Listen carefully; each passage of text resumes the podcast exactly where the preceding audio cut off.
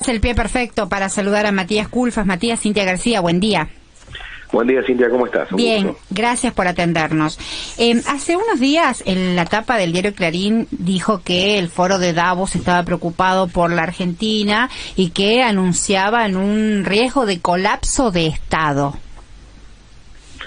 Bueno, son esas, este, esos comentarios apocalípticos que suelen aparecer. Este, Argentina hoy está creciendo, hoy Argentina tiene una situación que, sí, según donde se la mire pueden aparecer estas este, contradicciones, ¿no? La economía real está muy bien, es una economía que todos sus sectores están creciendo. Hasta agosto este, teníamos una recuperación de un crecimiento impulsado sobre todo por la industria, por la construcción, por este, la energía, este, y teníamos actividades afectadas eh, por la por la segunda ola, como el turismo, gastronomía. Bueno, hoy están todos los sectores creciendo con mucha fuerza.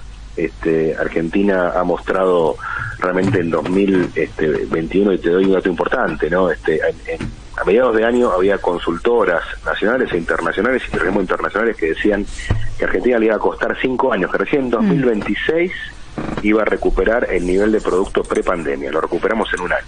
Es impresionante el rol de las no, no, vi después a, esos organismos diciendo, perdón, nos equivocamos, este, Argentina es otra cosa. Pero bueno, la noticia mala sí la... Ni la reproducción de los diarios diciéndola tampoco, ¿no? Exactamente. Mm, perdón que nos metimos directamente en la actualidad y ahora me doy cuenta que eh, estás pasando por el COVID, estás atravesando el coronavirus, diste positivo en las últimas horas. ¿Cómo estás? No, muy bien, la verdad que es muy leve, tengo este, un leve dolor de garganta, este, un poquitito de resfrío, pero la verdad que no, estoy mm. perfectamente bien, trabajando desde mi casa, aislado obviamente, pero este bueno, este, por, por el momento no, no, sin consecuencias. ¿Con dos dosis? Con tres, tres dosis. refuerzo, Perfecto, muy bien. Bueno, entonces esa, esa es una garantía de que vas a pasar leve la enfermedad. Te, deseamos una, una recuperación muy pronta. Nos metimos de lleno en la actualidad y queríamos no dejar de lado también la situación de, del, del pase por la enfermedad. Te tocó, es la primera vez, es la primera vez que te contagias. Sí, no, la verdad que este fue algo inesperado, ¿no? Estas cosas, la verdad que este, de hecho los síntomas que tenía eran muy leves, pero me pareció este, prudente eh, y bueno, mm. así que así estamos. Bueno, Alan Longi. Sí, Culfas, buen día. Eh, en este sentido, la exploración offshore en Mar del Plata, a 300 kilómetros del mar, está teniendo ahora una obstrucción judicial. Eh, ¿Cuál va a ser el, proyecto, si se va a poder avanzar con esa situación en medio de la resistencia de los ambientalistas? Bueno, en principio, para, ser claros, este, lo que hay es un. Se ha presentado un recurso que el intendente Mar del Plata, de alguna otra organización, pero es un tema que este, en principio sigue su curso, ¿no? que el objetivo es eh, poder avanzar en un proceso, un proyecto de exploración offshore. Este, habrá que después verificar efectivamente si esos recursos petroleros eh, existen ahí en, en esas posiciones que insisto, están a 300 kilómetros de este Mar del Plata, 400 kilómetros de Mar del Plata, mar adentro, ¿no? Digo esto porque eh, vimos ahí alguna algún, algún comentario que decía, mirá, esto va a cambiar el paisaje de Mar del Plata, no vas a poder ver este paisaje más. Para que tengan una dimensión, estas eh, plataformas van a estar a una distancia equivalente entre Mar del Plata y Chascomús, Mar del Plata y Buenos Aires. Realmente es, imposible pensar que alguien de Mar del Plata va a ver algo que está en Chascomús o en Buenos Aires, ¿no?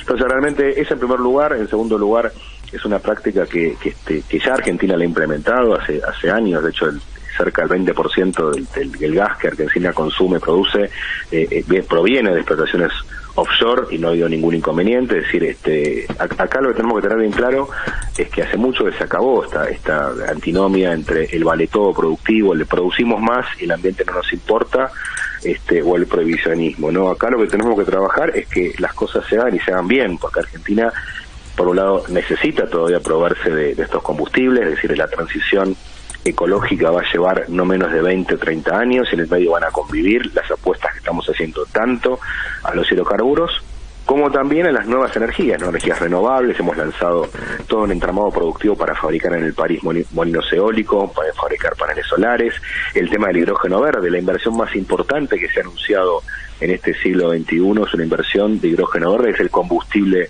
del futuro, perfectamente, totalmente ecológico, este, pero bueno, eso digo, lleva tiempo, entonces quiero que, entendamos que eh, es, inviable pensar en una, mirada ecologista que prescinda en el corto plazo de los combustibles fósiles. Lo que hay que mm. hacer es justamente desarrollar ambas cosas y también aprovechar el, impulso que tienen los hidrocarburos de generar muchísimo empleo. Es, el sector que tiene el mayor efecto multiplicador sobre empleo. Por cada empleo directo que hay en un pozo petrolero, hay cinco indirectos en los proveedores, en las, empresas de tecnología, de ingeniería. Es un tema. También las divisas. Sí, es, un tema eh, que, digamos, el gobierno, eh, eh, digamos, autorizó la explotación, la exploración offshore de, hidrocarburos en la costa bonaerense. Tiene sus contradicciones.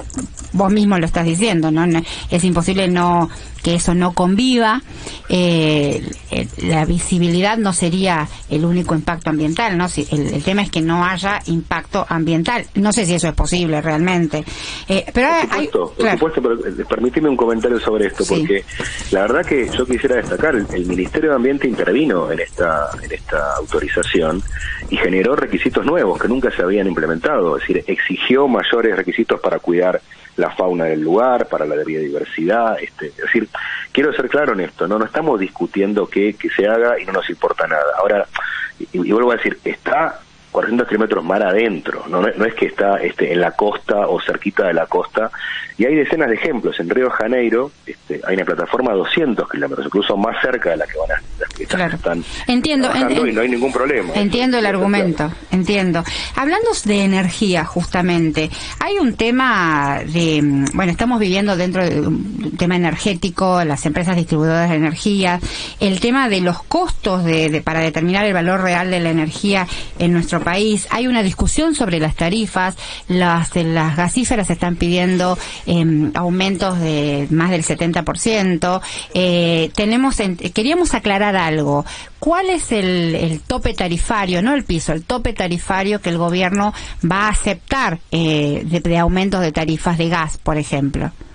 No, ese es un tema que corresponde a otra área, que es la Secretaría de Energía, que depende del Ministro de Economía. Esa, pregunta la tienen que responder ellos, que son los que están trabajando en el tema. Sí, sí han anunciado públicamente este, algunos topes respecto a electricidad y sobre todo trabajar en, en la segmentación, ¿no? que realmente los, los subsidios este, al sector eléctrico, a, las tarifas de electricidad, bueno, lleguen a quien lo necesite, ¿no? que no, no este, podamos justamente segmentar para aprovechar mejor los recursos. Te preguntaba, Matías, porque esto está relacionado con algunas declaraciones de Aranguren sobre que, por ejemplo, eh, en materia de energía eléctrica eh, no hay un aumento de, del consumo por la, de un aumento de la demanda por la productividad, sino que el tema viene por el lado de los subsidios, ¿no? O sea, me, lo estaba relacionando directamente con el crecimiento que vive la Argentina, la necesidad de mayor energía, la, el rol de las empresas distribuidoras de energía. Me parece que son áreas que se conectan, si no estoy equivocada.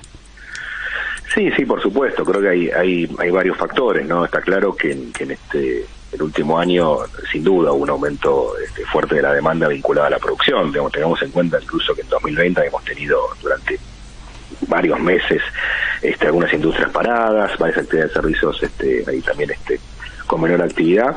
Así que este, está claro que tenemos que congeniar este, las necesidades de la producción, de los hogares, este, justamente con una estrategia tarifaria racional. Creo que lo que hizo en su momento Aranguren no fue racional, ¿no? Este, mm. esos tarifazos enormes que, que desequilibraron los presupuestos de los hogares y este, que además después de las devaluaciones de 2018 y 2019, bueno, generaron este, un desequilibrio enorme con el esquema que habían planteado de, tarifas dolarizadas. Así que, bueno, creo que, son un montón de temas que, hay que tener en consideración. Matías Culfas, el ministro de Desarrollo Productivo, ¿nos esperás un minuto el informativo y volvemos porque tenemos un par de preguntas más que hacerte? Muchas gracias por la paciencia. Presenta